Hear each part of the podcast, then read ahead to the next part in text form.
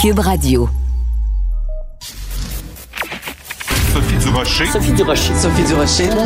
Mon nom est Sophie Durocher. Sophie Durocher. Des opinions éclairantes qui font la différence. Cube Radio. Bonjour, bon jeudi. Il y a, au cours des dernières heures, euh, au Parlement, il y a eu ce vote reconnaissant le Québec comme une nation ayant le français comme seule langue officielle.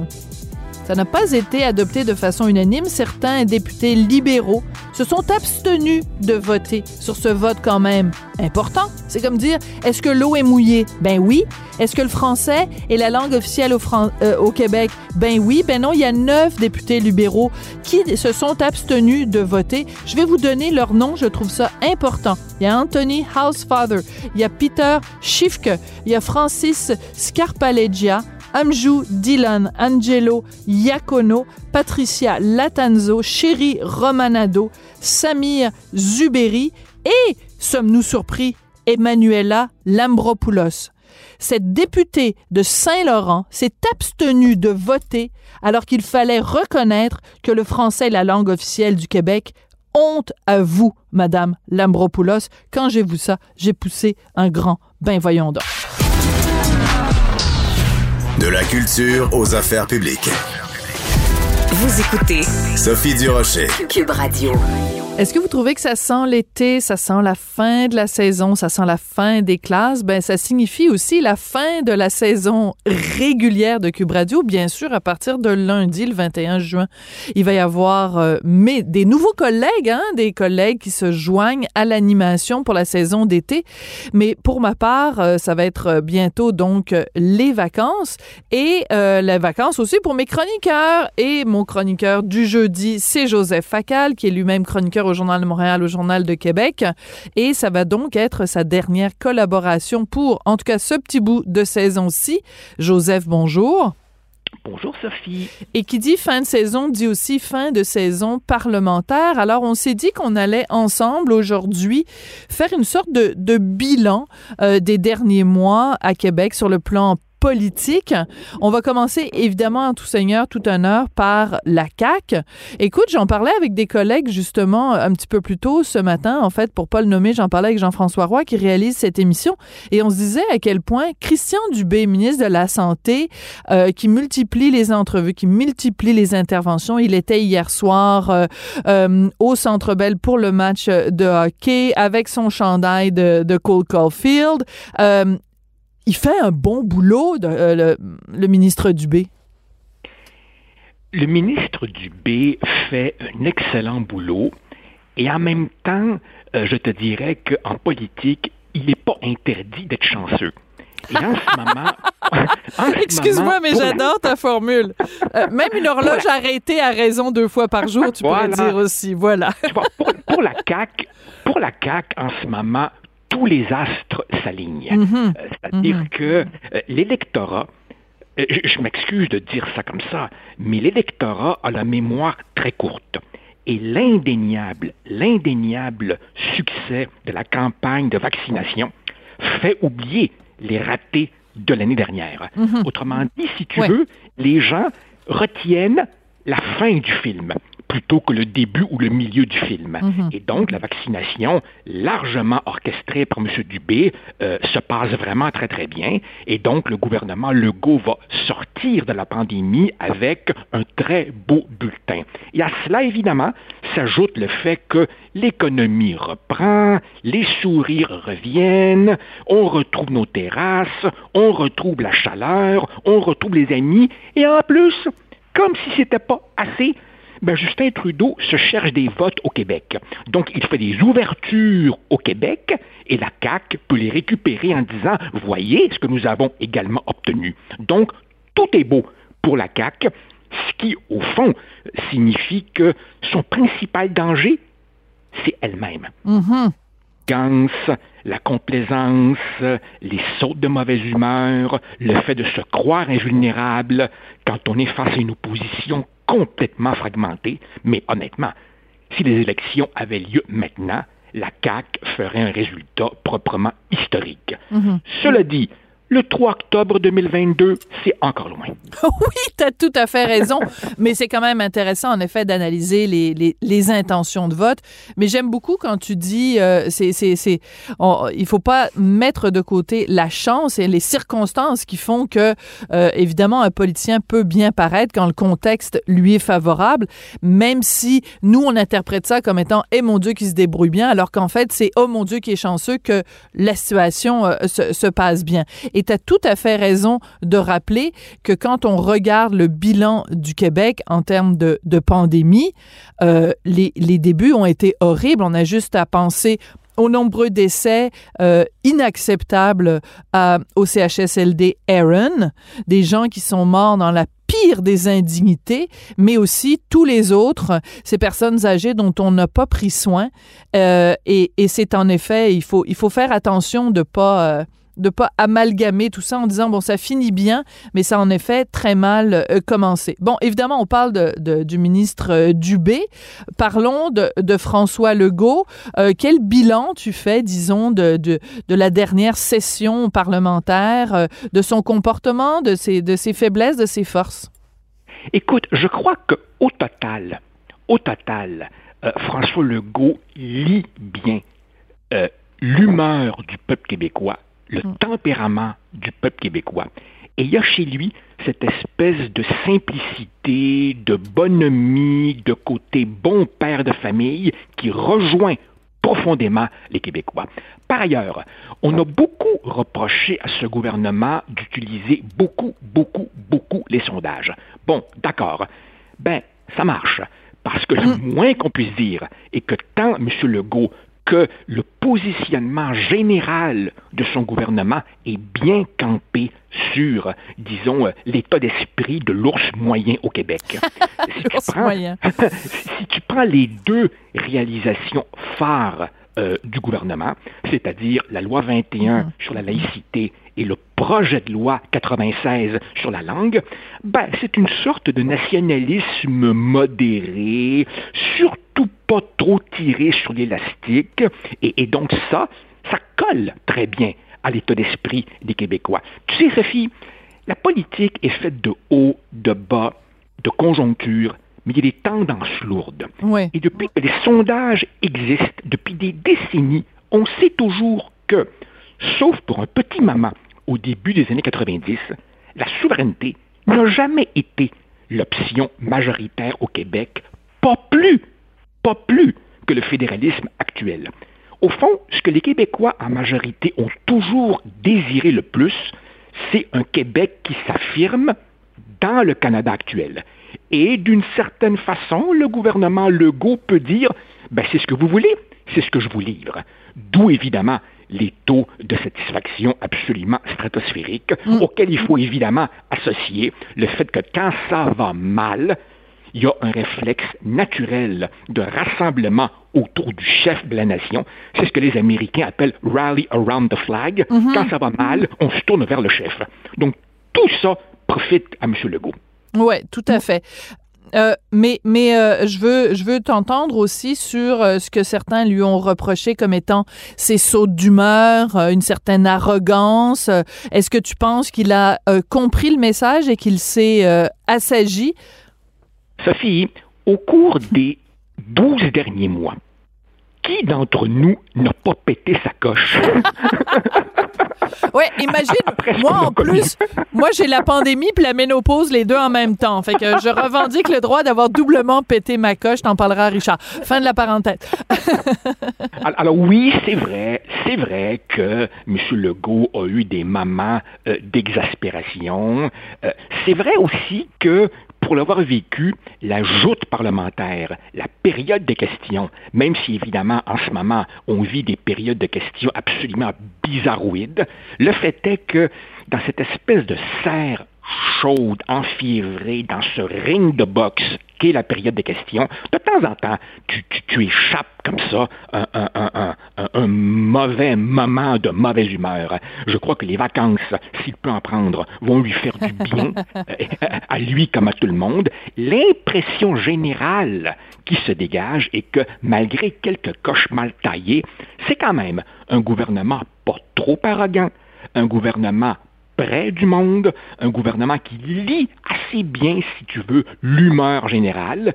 Et ça, ben écoute, les chiffres sont là. Hein? Si l'élection avait lieu maintenant, la CAQ ne laisserait que l'ouest de l'île de Montréal au Parti libéral et balayerait absolument le reste. Absolument. Très, très, très euh, intéressant et très important comme analyse. Et quand tu parles justement de, euh, du fait que euh, le gouvernement Legault mise beaucoup sur les sondages pour prendre le pouls de la population, je veux juste te dire, hier, j'ai fait une entrevue avec Geneviève Landry, qui est directrice générale d'un organisme qui s'appelle Entraide pour hommes sur la rive sud.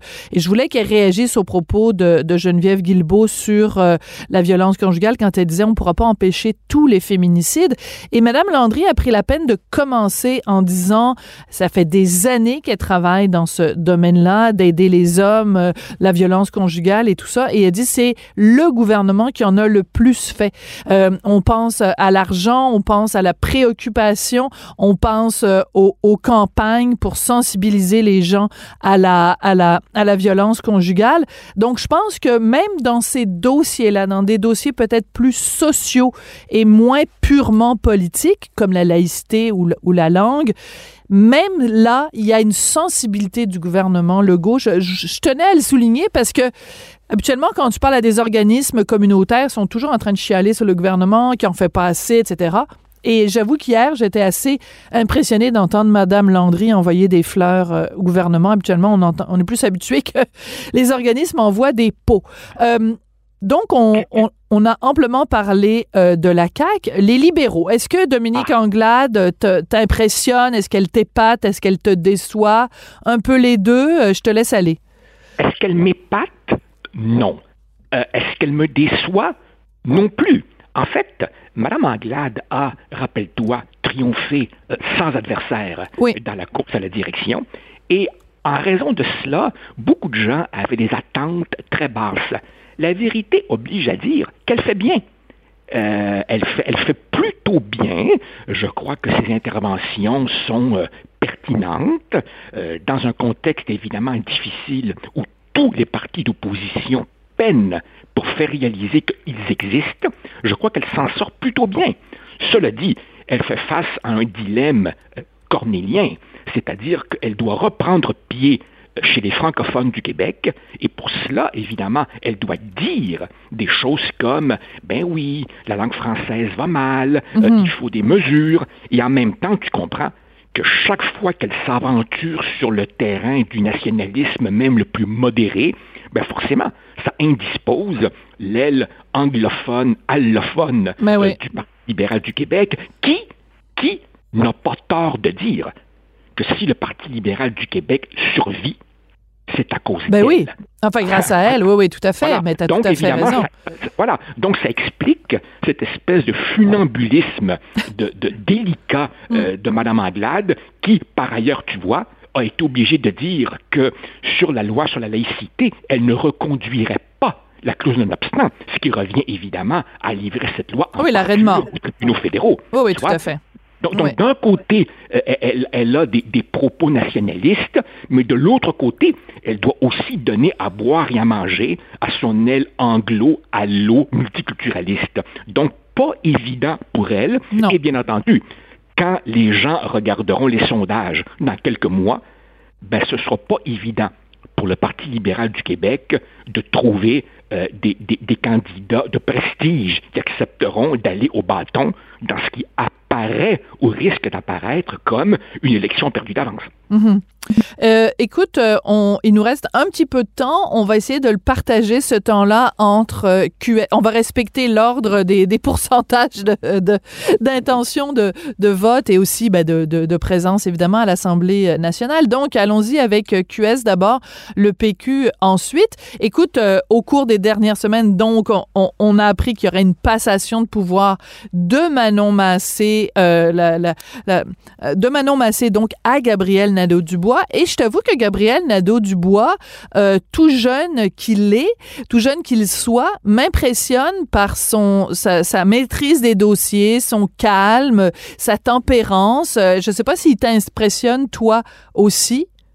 Ah, mais bien sûr, euh, c'est clair qu'il euh, a des dons évidents pour la joute politique, en tout cas pour la joute politique telle qu'elle se déroule de nos jours, c'est-à-dire bien communiquer en phrases courtes, imagées, en clips, en punch, euh, bien passer à la télévision, dans les médias.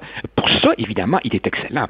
Il reste que les chiffres montrent que après l'élection de 2018, où la CAC, euh, plutôt où QS avait réussi l'exploit de sortir euh, de l'île de Montréal, euh, là on s'est dit ah il y a peut-être le début de quelque chose.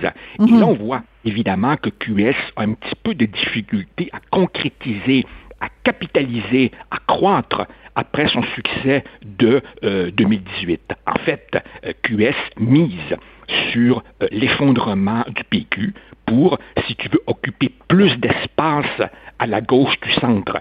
Mais là encore, euh, ça met QS devant une sorte de contradiction. C'est-à-dire que pour, pour, pour, courtiser les nationalistes mhm. progressistes, il faut se dire, bon, souverainiste, mais en même temps, on sait bien que 50% des sympathisants de QS sont des fédéralistes. Donc, évidemment, c'est un parti un petit peu écartelé. Ben, ils doivent faire dans, son virage mhm. sur les signes religieux. Ben voilà, c'est ça. J'allais dire euh, évidemment parler de la, de la laïcité, c'est-à-dire que eux aussi doivent faire du funambulisme exactement comme euh, comme Dominique euh, Anglade, parce que écoute, si tu es pour la souveraineté, mais que tu es aussi pour la laïcité, tu voteras pas QS, parce que même si QS fait sa profession de foi souverainiste, ils ont montré clairement que sur la laïcité, ils avaient changé d'avis. Donc tu n'iras pas vers eux.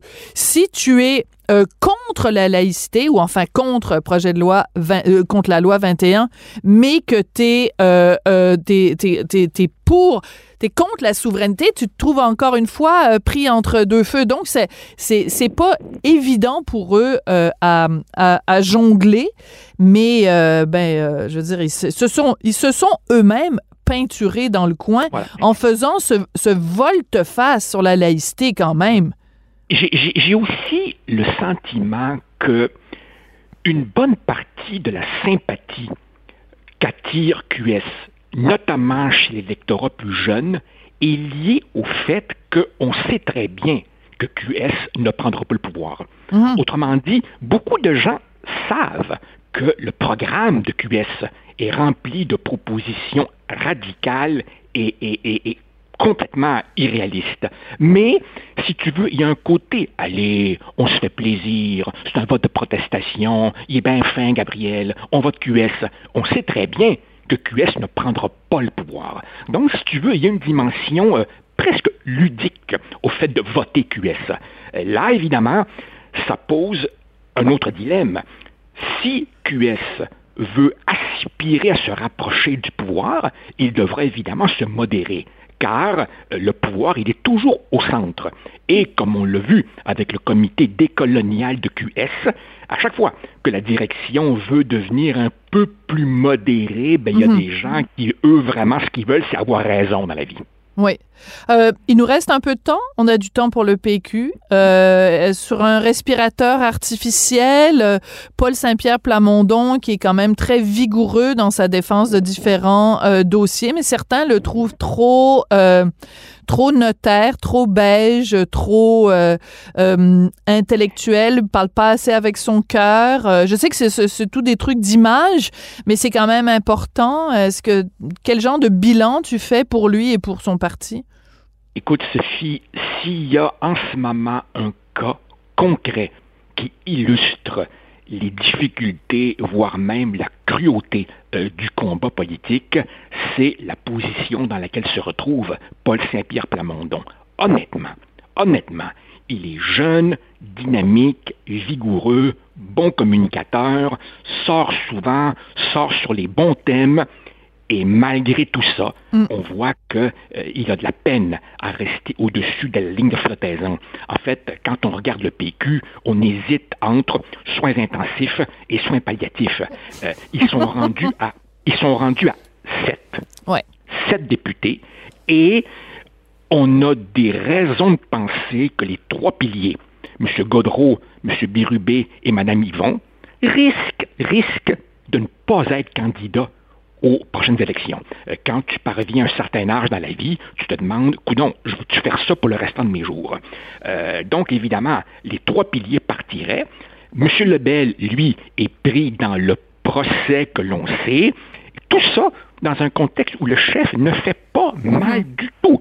Le problème, c'est qu'en politique, Sophie, t'as beau dire les bonnes affaires, si l'auditoire a changé de poste, ouais, voilà. écoute juste pas. Comprends-tu?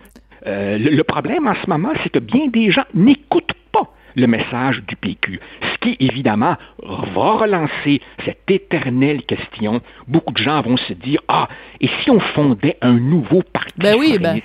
ben justement, le problème, c'est pas le magasin. Le problème, c'est le produit. c'est ça. Même s'il y a une nouvelle bannière, tu, beau, si tu veux vendre des bananes, t'as beau changer le nom du magasin, si, si les gens veulent pas manger de banane, il y a rien à faire. Et oui, la souveraineté vient d'être comparée à une banane. Ça aurait pu être pire, ça aurait pu être un yogourt comme l'avait fait Falardo. La liberté n'est pas une marque de yogourt. Merci beaucoup, Joseph. Je te souhaite un très bel été. Euh, profite bien de tes vacances et euh, je te l'annonce tout de suite. Euh, tu vas faire partie de notre équipe de collaborateurs au retour au mois d'août. Enfin, si si si t'es pas trop chérant puis que que ça te tente. hey, c'est vraiment gentil de, de m'annoncer ça comme ça sans préparation. Ben, je te dis oui tout de suite. Bon, j'adore ça. Je t'embrasse bien fort. Passe un excellent été et puis les auditeurs vont te retrouver vraiment avec énormément de plaisir parce que tu es toujours bon pour éclairer notre lanterne politique. On se retrouve donc au mois d'août. Merci, Joseph. Merci, au revoir. Joseph Facal, donc chroniqueur au Journal de Montréal et au Journal de Québec.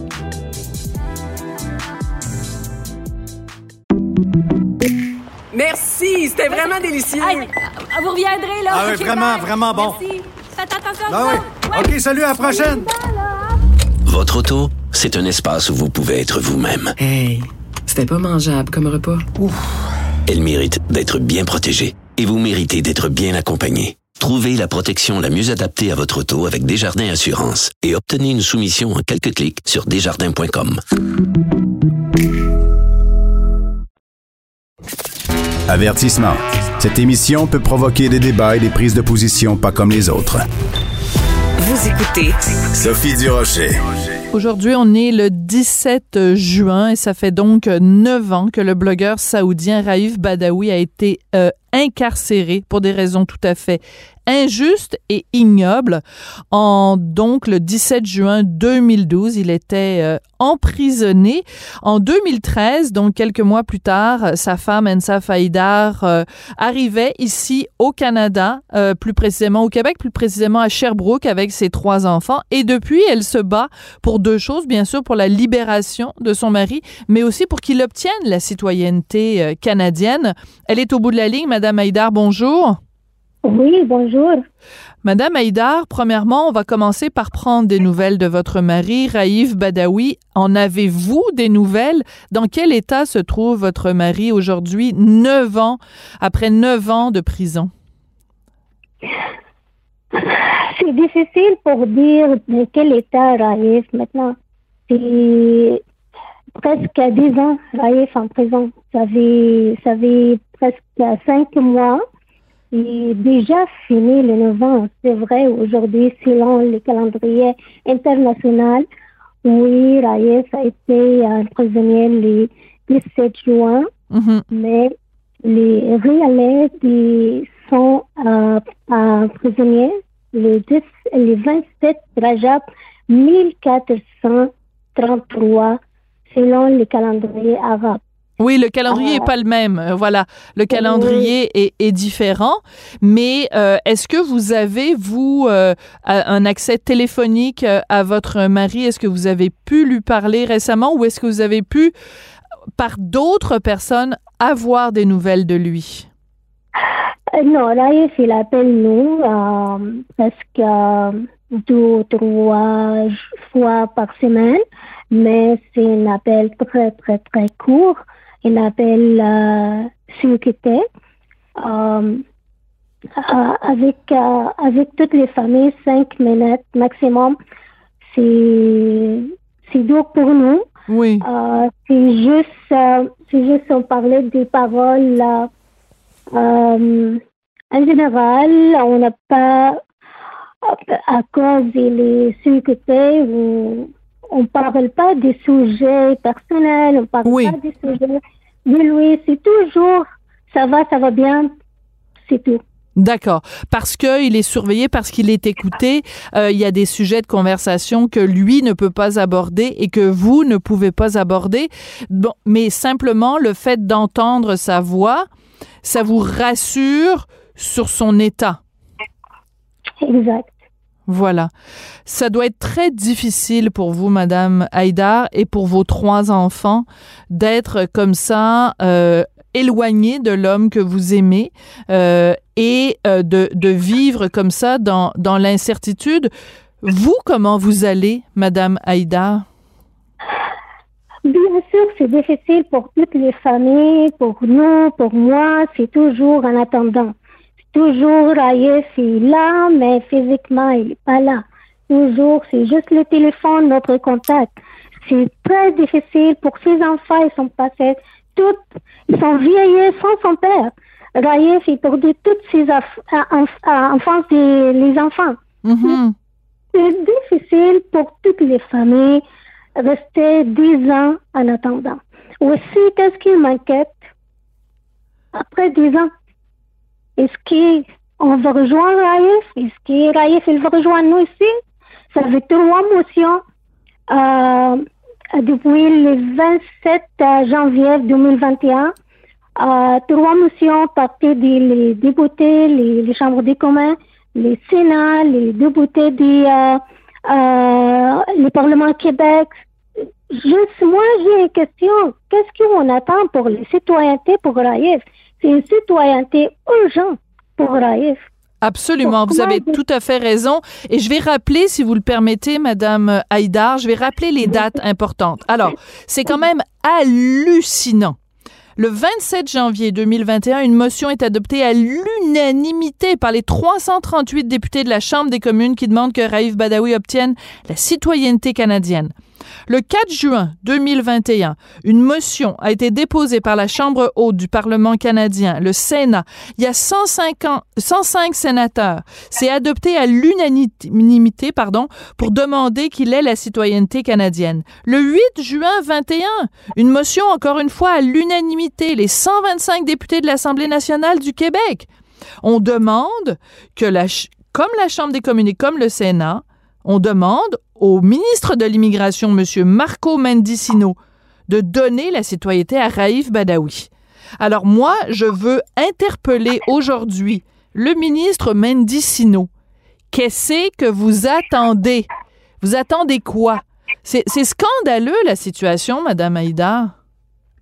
Exact. Merci beaucoup, Madame Sophie. C'est, c'est, vrai. Qu'est-ce qu'on attend jusqu'à maintenant? C'est une citoyenneté. Nous sommes ici au Québec. Euh, j'ai les citoyennetés canadiennes. Nos enfants aussi. Qu'est-ce qu'on attend pour Raïf? Est-ce qu'on va rester aussi en attendant dix ans après le présent pour rejoindre Raïf? Est-ce que Raïf, il veut savoir ses enfants quand ses enfants, ils ont plus euh, enfants, c'est, c'est adulte. Ils vont être, la joie, elle va être à 29 ans.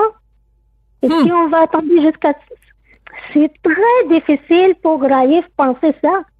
Oui, ah, ça c'est très important. Voilà, c'est très important ce que vous dites, c'est que vous vous posez deux questions. Est-ce qu'en effet, quand il va être euh, libéré et que vous allez pouvoir être réunis comme famille, vos enfants, est-ce qu'ils vont être des adultes, est-ce qu'ils vont avoir euh, 30 ans, mais aussi quel est euh, l'impact sur l'état d'esprit? Je, je vous en parle, Madame Haïdar, puis j'ai des frissons. D'imaginer cet homme dans une prison en Arabie Saoudite euh, qui qui a pas vu ses enfants, qui a pas vu la femme qu'il aime depuis 9 ans et qui ne sait même pas s'il va pouvoir un jour être réuni physiquement avec eux. Je comprends pas que pour des raisons humanitaires, le Canada n'aille pas de l'avant après ces trois motions. Moi, ce que je veux savoir aujourd'hui, Madame Haïdar, c'est quel est votre contact avec justement le ministre de l'immigration, des réfugiés et de la citoyenneté, qui lui a le pouvoir de donner cette citoyenneté à votre mari. Est-ce que vous avez des nouvelles du ministre Mendocino? Est-ce qu'il vous appelle pour vous tenir au courant de l'évolution du dossier? Aucune réponse jusqu'à maintenant. Ben voyons donc. Ben voyons donc, Madame Haïdar. aucun contact avec le ministère ou le ministre? Mhm. Jusqu'à maintenant, j'ai pas reçu aucune euh, réaction. Je suis outré. Je suis outré. Au Québec, on se scandalise parce qu'il y a un million de poulets qui sont euthanasiés, puis on on, on, on, réagit pas alors qu'il y a euh, votre mari qui est en train de croupir dans une, euh, dans une prison en Arabie saoudite. Madame Haïdar, est-ce que vous pouvez, pour le bénéfice des gens qui nous écoutent, nous rappeler pour quelle raison votre mari a été arrêté et emprisonné il y a neuf ans en Arabie saoudite? Bien sûr, Raif, c'est un blogueur. Il est fait son blog, euh, euh, l'année 2000, euh, il commençait l'année 2016, puis l'année 2012, il était euh, arrêté, il est condamné, il est reçu des condamnés à 10 ans en prison, 10 ans après le prison, il met le code fouet, il a reçu 50 codes fouet euh, l'année 2015 à cause de Raif, il est défendait et parlait de l'égalité femmes-hommes, et les libertés d'expression, les, les laïcités, c'est ça les, les raisons pour Raif être en prison, 10 ans en prison et 10 ans après la prison, 1000 côtes fouet et 1000 euh, rial d'amende. Condamné à, la prison. Million rial d'amende. Oui. Euh, oui, c'est un million de rial. Euh, donc, condamné à 10 ans de prison 1000 coups de fouet, vous dites qu'il en a eu 50, juste pour avoir mhm. défendu la laïcité et l'égalité homme-femme. Évidemment, nous, on regarde ça avec notre regard de Canadien, notre regard de Québécois, et euh, ça nous paraît un autre univers. Parce qu'au Québec, personne n'est arrêté pour avoir défendu l'égalité homme-femme, pour avoir défendu la laïcité, pour avoir défendu la liberté d'expression. Mais l'Arabie saoudite, c'est une autre planète. Les choses se passent différemment là-bas. Euh, ce que vous souhaitez normalement, donc si on regarde euh, le calendrier euh, euh, arabe, quelle est la date officielle de libération de Raif Badawi, puisque vous nous dites qu'il a été condamné à 10 ans de prison, quand est-ce que ce 10 ans de prison-là va se terminer? Il va être le 27 Rajab 1443 avec le calendrier international, c'est le 28 février 2020. 21, 2000, donc, 22, pardon. 2022, oui, c'est ça, parce que 2021, euh, ce serait déjà fait. Excusez-moi, excusez-moi. Donc, pour être bien clair, puisque ça, pour qu'il ait euh, donc euh, purgé sa peine au complet, il faudrait qu'il soit libéré le 28 février 2022. Est-ce que vous avez des indications de la part des autorités saoudiennes? Est-ce qu'ils ont l'intention réellement de libérer Raif Badawi le 28 février 2022? Jusqu'à maintenant, c'est juste euh, on a compté jour après jour, mois après mois, année après année pour cette date. Mais j'ai des contacts avec les, euh, les gouvernements saoudiens non plus aussi. Euh, juste euh, les 10 ans, il va, on a compté juste les, journées des prisonniers et les journées de liberté. Mm Mais pas des. Vous n'avez pas de confirmation? des, confirmations avec les, les, les prisons. Non. D'accord. Madame Haïdar, comme citoyen, comme simple citoyen, nous, qu'est-ce qu'on peut faire pour vous aider, pour mettre de la pression sur le ministre Mendocino pour qu'il respecte ses motions adoptées autant à l'Assemblée nationale qu'au Parlement, qu'au Sénat, pour qu'on pour donne la citoyenneté à Raif Badawi, la citoyenneté canadienne, et qu'une fois libéré, il puisse venir vous rejoindre ici à mon, euh, au Québec, à Sherbrooke. Qu'est-ce qu'on peut faire comme citoyen pour mettre de la pression? Avant moi, j'aimerais remercier tout le monde qui tient les, les dates pour euh, souligner les dates prisonnières pour Raïf. Merci beaucoup à tout le monde partout. Merci beaucoup les citoyens ici au Québec. Hmm. Merci pour les citoyens ici à Sherbrooke. Aujourd'hui aussi, il a une, euh, il a une vigile à Montréal. Merci beaucoup pour tout le monde. Et solidarité Raïf et soutenir Raïf. Et j'aimerais bien, on va rester comme ça jusqu'à son liberté. J'aimerais bien, on demande tout le temps, tout le temps, tout le temps pour les, les citoyennetés pour Raïf parce que ça, ça aide beaucoup. Peut-être pour les, les, pour les, les gouvernements ici, ils disent non, ça aide pas, les, les, les, la- les Saoudiens, ils, n'acceptent pas le double citoyenneté. Non, Raif, il a le choix pour euh, choisir c'est quelle citoyenneté il veut garder. Et bien sûr, il vous rejoindre nous ici. Oui, c'est ça. Donc, euh, même si la double citoyenneté n'est pas reconnue en Arabie saoudite, il reviendrait à ce moment-là, M. Badawi, de dire, ben, je décline ma nationalité euh, saoudienne, je veux devenir canadien, le Canada lui offre la citoyenneté canadienne, pif paf pof, il monte dans un avion, il vient vous rejoindre et on fait une immense fête, Madame Haïdar. C'est ce qu'on souhaite ardemment et vous avez bien fait de le rappeler aujourd'hui puisque c'est la date anniversaire de son incarcération. Il y a des, des vigiles, il y a des manifestations, pas seulement ici au Québec ou au Canada, il y en a partout à travers le monde parce que l'histoire de votre mari, Raif Badawi, euh, a des répercussions partout à travers le monde. Des gens qui se battent pour la laïcité, qui se battent pour la liberté homme-femme, euh, l'égalité homme-femme et qui se battent surtout pour la liberté d'expression. Bon courage, Madame Haïdar, et on va merci continuer de mettre de la pression sur le ministre Mendocino. Merci beaucoup. Merci à vous, merci. Protégez vos dépôts, c'est notre but. La SADC protège vos dépôts dans les institutions fédérales, comme les banques. L'AMF les protège dans les institutions provinciales, comme les caisses. Oh, quel arrêt! Découvrez ce qui est protégé à vos dépôts sont protégés.ca. De la culture aux affaires publiques. Vous écoutez Sophie Durocher. Cube Radio.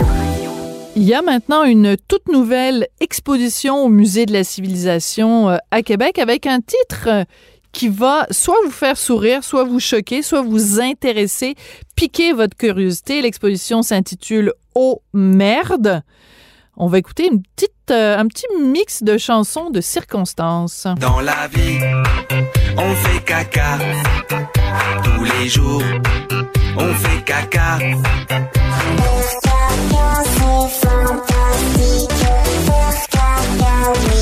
Ma vie, c'est la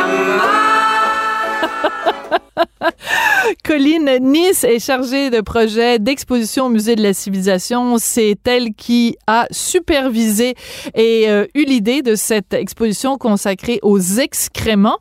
C'est un dossier vraiment intéressant. Madame Nice, bonjour. Bonjour, Madame Durocher. Alors, euh, j'imagine que euh, depuis que vous avez commencé à travailler sur cette exposition-là, vous avez eu euh, toutes sortes de réactions. Pourquoi une exposition sur la mer, le caca, les excréments? Eh bien, en fait, euh, l'idée est venue de parler de ce sujet euh, tabou, en fait, euh, méconnu, mal aimé, parce que au musée de l'association, qui est un musée de société, on aime euh, replacer l'humain dans toute euh, sa complexité et sa relation au monde. Et justement, pourquoi ne pas le confronter un peu à son rapport au corps et à, justement à, à toute l'histoire de la défécation, euh, parler de, de merde et d'histoire sociale, euh, d'enjeux sociétaux, d'enjeux environnementaux. On en parle trop peu. Euh, donc, euh, on trouvait que c'était un sujet euh, parfait et audacieux euh, pour nos visiteurs. Alors, je dois confesser que je suis la fan numéro un du Musée de la civilisation de Québec, que j'adore, qui nous arrive toujours avec une muséologie différente, imaginative. Euh, vraiment, vous êtes un musée extraordinaire et je suis sûre, je l'ai pas encore vu, je suis sûre que cette expo-ci va être euh, à la hauteur de toutes les expositions qu'il y a- euh, qu'il y a eu euh, auparavant.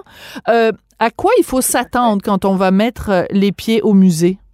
Mais vous l'avez dit, hein, la signature musée, c'est justement euh, d'approcher des contenus avec toujours une rigueur, mais aussi beaucoup de, ludisme, d'humour. Donc, ça va être un savant mélange euh, d'interaction, d'expérimentation, euh, de collection, d'archives. Vous allez pouvoir voir des œuvres d'art, donc des œuvres célèbres de l'histoire de l'art qui ont confronté notre rapport à la merde. Euh, vous allez voir des archives anciennes du séminaire de Québec. Vous allez voir des objets à la fine pointe de l'ingénierie.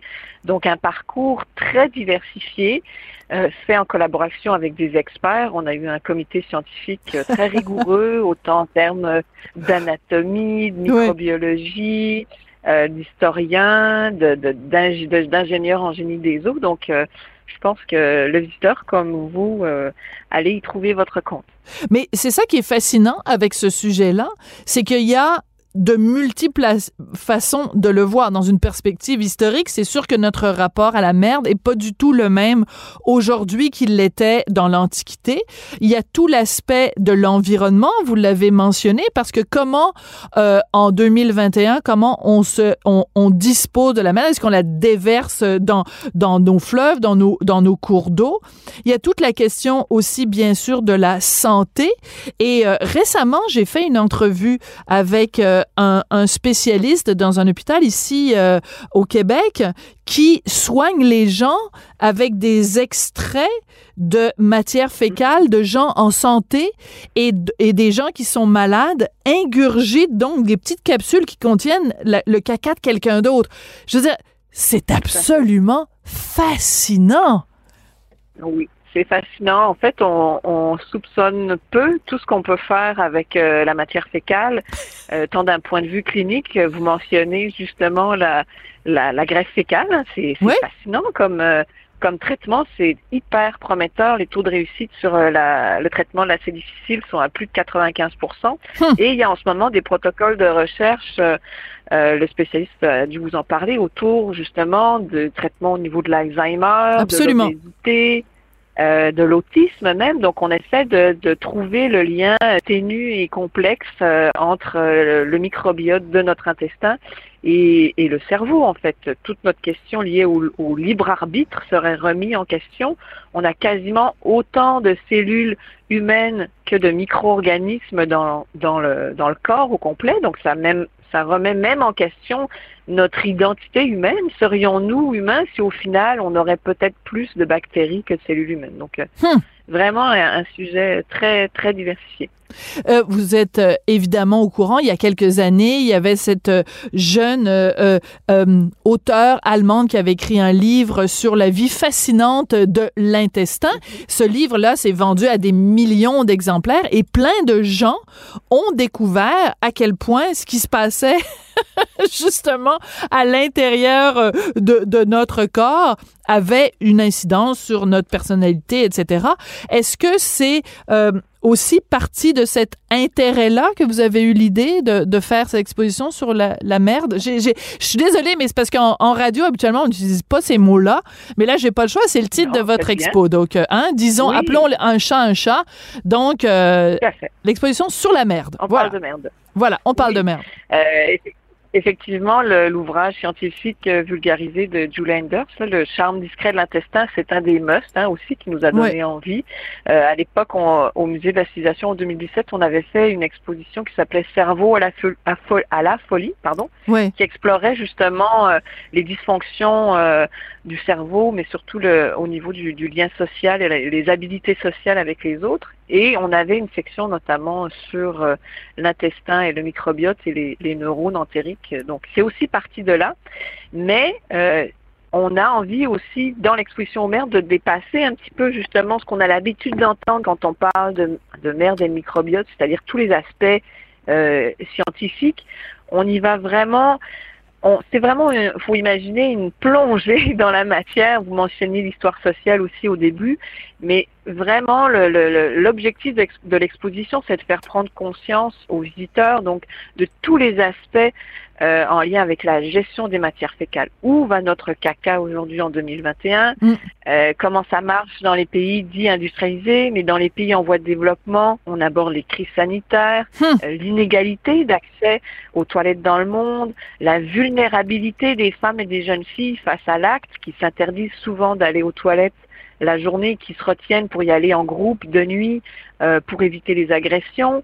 Donc vraiment, on aborde beaucoup d'enjeux sociaux humains en lien avec euh, avec l'accès à des toilettes dans le monde et à la salubrité euh, au sens large. Oui. Alors, j'ai tapé pendant que, que je vous écoutais, c'est un peu mal poli, mais j'ai tapé les mots merde et art et on trouve par exemple Merde d'artiste qui est une œuvre de l'artiste italien Piero Manzoni influencé par les ready-made de Marcel Duchamp. Est-ce qu'on retrouve cette merde d'artiste ou une référence à cette merde d'artiste dans votre exposition sur la merde à Québec? Oui, euh, on a en fait euh, c'était un happening assez célèbre à la fin des années 60. Donc euh, euh, l'artiste Manzoni a fait lorsqu'il a littéralement emboîté, encanné sa propre merde euh, lors d'une performance artistique. Et euh, donc ces, ces, ces petites merdes d'artistes se sont vendues à des prix d'or, d'or brun si je puis dire. Euh, il y en a beaucoup dans les collections internationales et on a, il y a eu euh, dans le cadre d'un anniversaire de la performance des répliques qui ont été faites à la galerie de Lucam. Donc on a on a une des répliques qui vient de la galerie Lucam qui est, je pense c'était l'occasion aussi de euh, à l'occasion de la venue de la fameuse machine très controversée, la machine à caca de Oui. l'artiste Vine Delevoye. Donc c'est littéralement cette machine à produire de la merde. Euh, machine qu'on aurait beaucoup aimé avoir, mais que finalement on a, on, on a, on s'est, on s'est dit que ça allait prendre et beaucoup de place et beaucoup d'odeur. Euh, donc on, on, on, on fait juste en parler, mais on accueille une autre œuvre d'art de l'artiste belge Delevoye euh, qui est à l'entrée de l'exposition et qui va probablement piquer votre curiosité, mais je, je n'en dévoilerai pas le Ah, punch euh, D'accord. pour faire, pour donner envie. Alors, euh, question euh, euh, quiz. Est-ce que à l'exposition Au Merde au Musée de la Civilisation à Québec, est-ce que c'est une exposition en odorama? Est-ce qu'on va, à un moment donné, pendant l'expo, euh, euh, flatter nos, euh, nos narines avec des odeurs d'excréments de différentes euh, origines? Pour les plus courageux, je vous dirais que oui.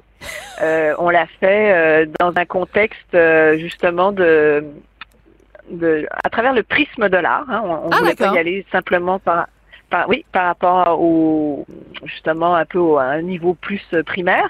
Et on a commandé littéralement une œuvre d'art olfactive à une artiste euh, allemande qui s'appelle Cicel Tolas et qui vient justement un peu titiller, euh, oui, nos narines, mais surtout notre euh, relation au dégoût. En fait, euh, on, veut déconstruire un petit peu l'émotion dégoût pour questionner le visiteur à savoir est-ce que c'est une, une émotion qui est innée, est-ce que je nais avec cette émotion du dégoût ou est-ce qu'elle est acquise par, mon- par mon environnement ou par ma par reproduction sociale finalement? Donc euh, pour les plus courageux, vous pourrez vous essayer.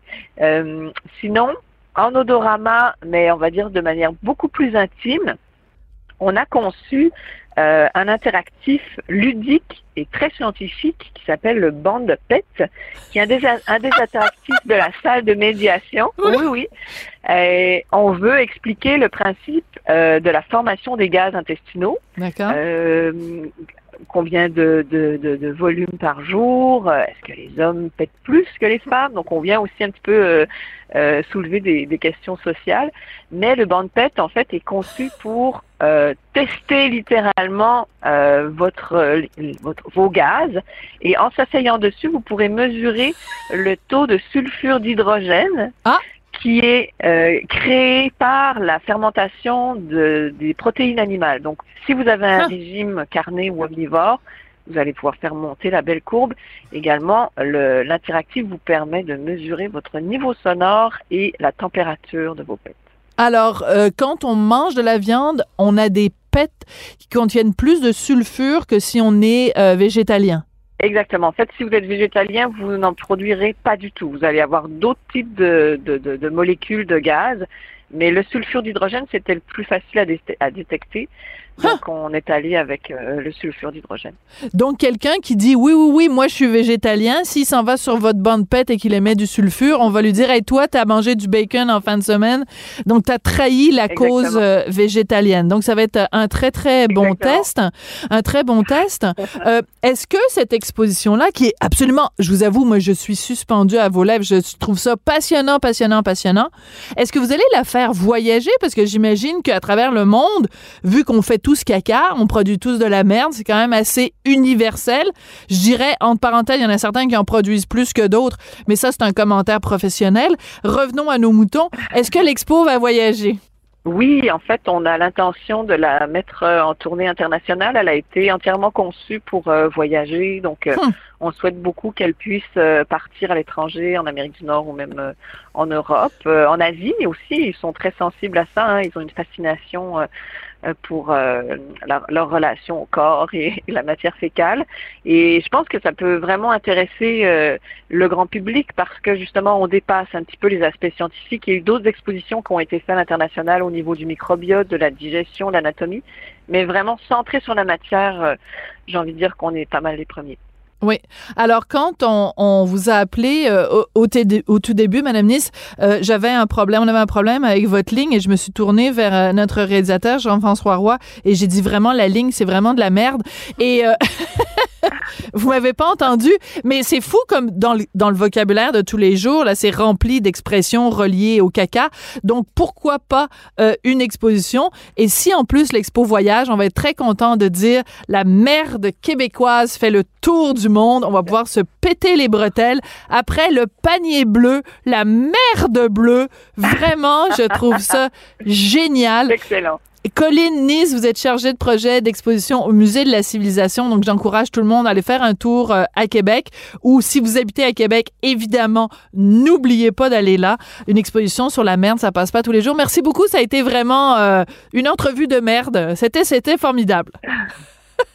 Ça fait plaisir. Je vous remercie beaucoup. Au revoir, Madame Durocher. Merci. Au revoir, Madame Nice. Eh ben, qui aurait cru qu'un jour je passerais 16 minutes à parler de merde à la radio? c'est complètement fou, mais c'est très intéressant. Merci beaucoup à Jean-François Roy qui a fait un travail exceptionnel aujourd'hui, comme tous les jours, à la réalisation, à la mise en onde. Merci à Jérémy Savard, à Florence Lamoureux, à Maude Bouteille et à Luc Fortin à la recherche. Et on se retrouve demain. Attention, c'est la dernière de la saison.